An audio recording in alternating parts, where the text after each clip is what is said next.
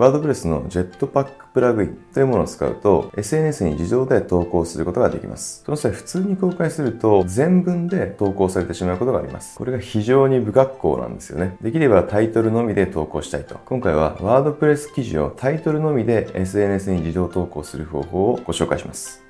方法は簡単です。編集をクリックすれば OK です。場所は投稿画面の公開ボタンの上あたり、パブリサイズ共有欄の中です。そしてカスタムメッセージの入力欄に記事タイトルをコピペしてください。これだけでタイトルのみ投稿することができます。検索エンジンで検索するとコードをいじる方法も出てきます。ですがそんな難しいことをしなくても大丈夫です。WordPress のファンクションコードは素人は極力いじらない方が賢明です。サイトが表示されなくなってしまう可能性があるからです。極力シンプルな方法でいきましょう。ということで、今回はワードプレス記事をタイトルのみで SNS に自動投稿する方法をご紹介しました。ブログの読者は、ブックマークとか RSS リーダーで購読する人もいれば、SNS で購読する人もいます。普段 Twitter をよく利用している人は、Twitter で更新の情報があると嬉しいんですよね。Facebook なども同様です。またメールマガジンで更新情報を欲しい人もいます。ブログを愛読してくれている読者のためにも、できる限りのメディアで更新情報を発信していきましょう。ぜひ参考にしてみてください。